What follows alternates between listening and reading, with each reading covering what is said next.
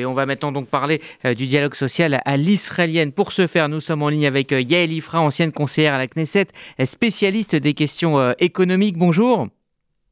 Bonjour. Merci d'être avec nous ce matin. Alors déjà, au cœur du dialogue social israélien, il y a un syndicat très puissant, la Histadrut, Fédération générale des travailleurs de la terre d'Israël. Est-ce qu'on peut déjà rappeler son histoire et ses origines? Oui, alors la Histadroute, c'est pas un syndicat. La Histadroute, c'est le syndicat, pour commencer, puisqu'il y a quasiment qu'un seul syndicat en Israël.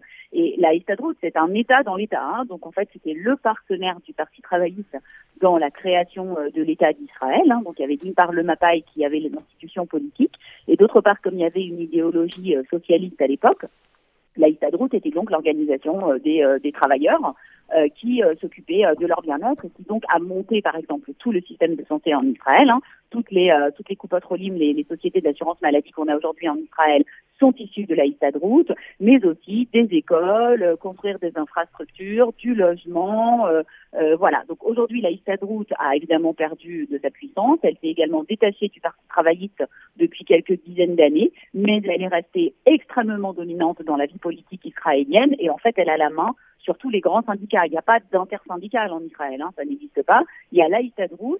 Des efforts ont été faits pour monter euh, d'autres syndicats euh, dans les années Likoud, hein, pour créer un peu de concurrence.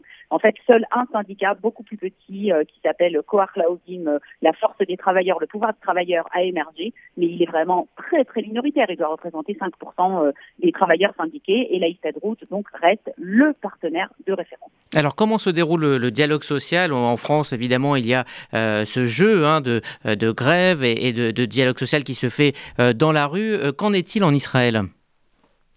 Alors en Israël, c'est complètement différent, justement, en raison de la surpuissance de la, de la Donc les plus grands syndicats les plus grandes euh, organisations syndicales affiliées à la Histadrout euh, représentent tous les secteurs vitaux de l'économie israélienne. Donc que ce soit par exemple l'aéroport, hein, on est quand même dans un pays de 10 millions d'habitants avec un seul aéroport, donc le monopole de l'entrée dans le pays, que ce soit les deux ports d'Israël, donc maintenant il y a des ports privés qui vont s'ouvrir, mais pour l'instant c'est encore la Histadrout, que ce soit les enseignants, que ce soit les médecins, tout le monde est à la route et évidemment le euh, secteur public, donc 700 000 fonctionnaires qui sont tous obligatoirement affiliés à la route. Hein. Donc les accords de branche, comme ils sont signés en Israël, obligent tout salarié à adhérer à la route, à payer une cotisation euh, qui est assez importante, hein, puisqu'elle est de l'ordre de 1% du salaire. Et euh, par exemple, si la décide qu'il faut faire grève, on est obligé de faire grève. Donc ça lui donne une puissance disproportionnée si bien que le dialogue social, comme nous on le connaît en France, ça veut dire les partenaires sociaux s'assoient et sous l'égide du gouvernement, etc. Ben, en Israël, en fait, il y a deux partenaires sociaux. Donc, il y a une organisation des travailleurs, la et une organisation des patrons, euh, qui euh, représente aussi euh, bah, les, les, entreprises, surtout industrielles et, et, et traditionnelles. Et donc, bah, ils font ça tranquillement dans leur coin, sans que personne soit au courant. Et par exemple, l'année dernière, lorsqu'on devait augmenter le salaire minimum, euh, tout le monde s'est euh, assis ensemble. Donc le patron de la Route, Armand Bardavid, le patron euh, du, du l'équivalent du MEDEF, hein, Amitai, avec Avigdor Lieberman, et puis ils se sont mis d'accord sans consulter vraiment personne, et puis ils nous ont annoncé d'ailleurs un accord qui était plutôt scandaleux puisqu'il prévoyait d'augmenter le salaire minimum de 100 séquelles par mois, hein, et que donc Arnon Bardavid, le patron Route, a été accusé d'avoir vendu les travailleurs, parce qu'il n'avait pas du tout consulté sa base. Donc il faut comprendre que ça se fait tout de façon euh, assez autoritaire.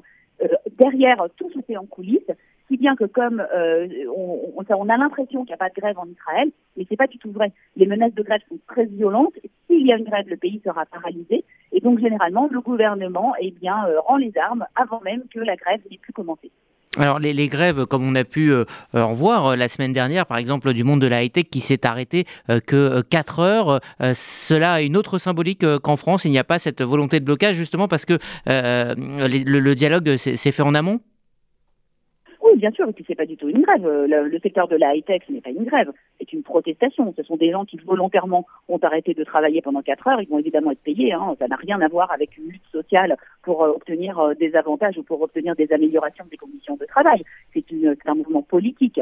Donc c'est la même chose que les médecins, euh, les experts comptables, les avocats, hein, puisqu'en Israël tout est sectoriel. Non, non, ça n'a rien à voir avec une grève. Là où véritablement, par exemple, récemment, nous avons eu une menace de grève, c'est lors des dernières négociations qui ont été menées à la toute fin du gouvernement Lapide par Leader Lieberman avec le syndicat euh, des enseignants, donc dirigé par IDEM, une patronne très puissante, Yafa Ben David, et euh, qui euh, là a fait une menace de grève terrible. Il y a eu pendant une semaine des profs qui n'ont pas travaillé, on a supprimé tous les programmes supplémentaires, toutes les excursions scolaires, etc. Et puis très très rapidement, le gouvernement s'est rendu les enseignants ont obtenu une augmentation assez conséquente de salaire et tout ça s'est passé avant la fin de l'année pour ne pas menacer la rentrée comme ça se passe tous les ans. Je veux aussi dire euh, quelque chose d'important. La Itadroute dit qu'elle n'est pas politique, mais c'est un syndicat qui est extrêmement politisé. Et au cours des années, eh ben, on peut dire que la Itadroute, c'est l'État, hein, il faut comprendre, elle reflète très fidèlement l'État d'Israël. Elle n'est non seulement plus affiliée au parti euh, travailliste depuis de nombreuses années, mais la plus grande partie des plus gros syndicats, comme euh, l'industrie aéronautique, le port, l'aéroport, etc., sont affiliés au Likoud. À l'intérieur de la Itadroute, il y a des partis, exactement comme dans l'État, et c'est le Likoud qui domine aujourd'hui. Donc il faut comprendre que ce n'est pas un syndicat de gauche comme la CGT, euh, c'est un syndicat euh, nationaliste euh, qui défend les intérêts des gens qui lui sont affiliés sans vraiment faire de politique. Alors quel est le, mot à dire des, adhérents justement dans ce, dans ce dialogue social? On a l'impression que cela est assez opaque.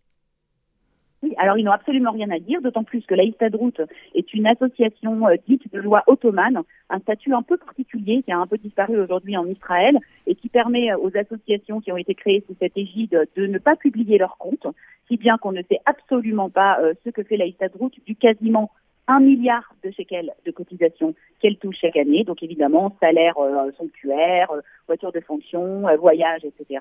Et en fait, ce qui se passe, c'est qu'il y a une sorte de, de, de, de, de coup de pro quo, c'est-à-dire que les, les, salariés donc, payent 1% de leur salaire, c'est quand même énorme, hein, obligatoire, on ne peut pas ne pas adhérer, ça fait partie du contrat de travail. C'est comme ça que sont conçus les accords de branche en Israël, en échange de quoi vu que la Histadroute est extrêmement puissante, ils ont des avantages et la Histadroute négocie pour eux des augmentations de salaire assez régulièrement, mais aussi il y a une espèce de club, euh, de comment on appelle ça, un club d'achat, quoi, avec des, tas de réductions. Il y a des cadeaux à l'occasion des fêtes, il y a des voyages, il y a euh, des centres aérés pour les enfants. Et donc, ça crée deux classes de fonctionnaires en Israël. La classe des, des fonctionnaires syndiqués, qui ont un syndicat très puissant qui les défend, ils vont toujours avoir des améliorations, et les pauvres salariés qui ne sont pas syndiqués car ils n'intéressent pas la route, donc eh bien, euh, ben, on pourrait vous dire tout le monde, hein, euh, les caissières de supermarché, euh, les secrétaires en entreprise, les petits employés, hein, qui eux se contentent des conditions de base du marché du travail en Israël. Hein, je rappelle, 42 heures de travail par semaine, 14 jours de vacances par an, et puis aucun avantage à part ça. donc effectivement, c'est une, société où le syndicat Istadrout crée une espèce de caste supérieure de salariés et en dessous, il y a tout le reste.